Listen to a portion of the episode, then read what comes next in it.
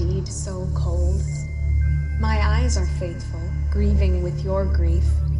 And if the year itself could grow not old, could stand at waking sap and budding leaf, the autumn hills are brown, you will not see. The saddened woodland speaks and finds you strange. All my world is kin to me, and with the swerving days I change,